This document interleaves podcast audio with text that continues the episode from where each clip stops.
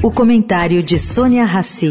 Oferecimento: o Santander assumiu essa dívida, te dar facilidade de vida. Muito banco não fala de dívida com você. O Santander não foge dessa realidade de vida, porque sabe que se tem muita gente endividada, a gente é que tem uma dívida, ajudar você em cada situação de vida. Para quem tá cheio de conta e ainda tem que resolver a listinha da escola, o Santander dá um reforço na matemática, até 30% de desconto no material escolar.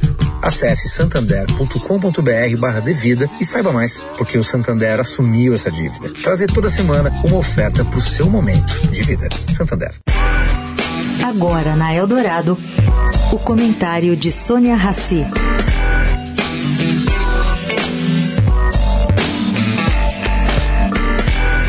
Gente, não é muito difícil deduzir o porquê dos ataques sistemáticos e organizados de Lula ao Banco Central, mais precisamente ao presidente do Banco Central brasileiro.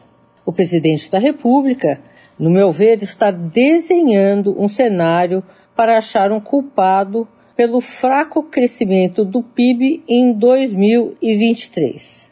Ele foca no culpado pelo que o governo não vai entregar: o crescimento da economia brasileira, o forte crescimento da economia. E essa transferência de culpa, ironicamente, está gerando alta dos preços.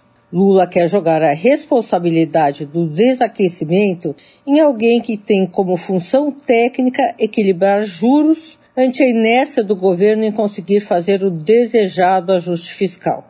Juros altos, caro ouvinte, geram um desaquecimento da economia. E o discurso de Lula mostra a sua necessidade de achar um culpado.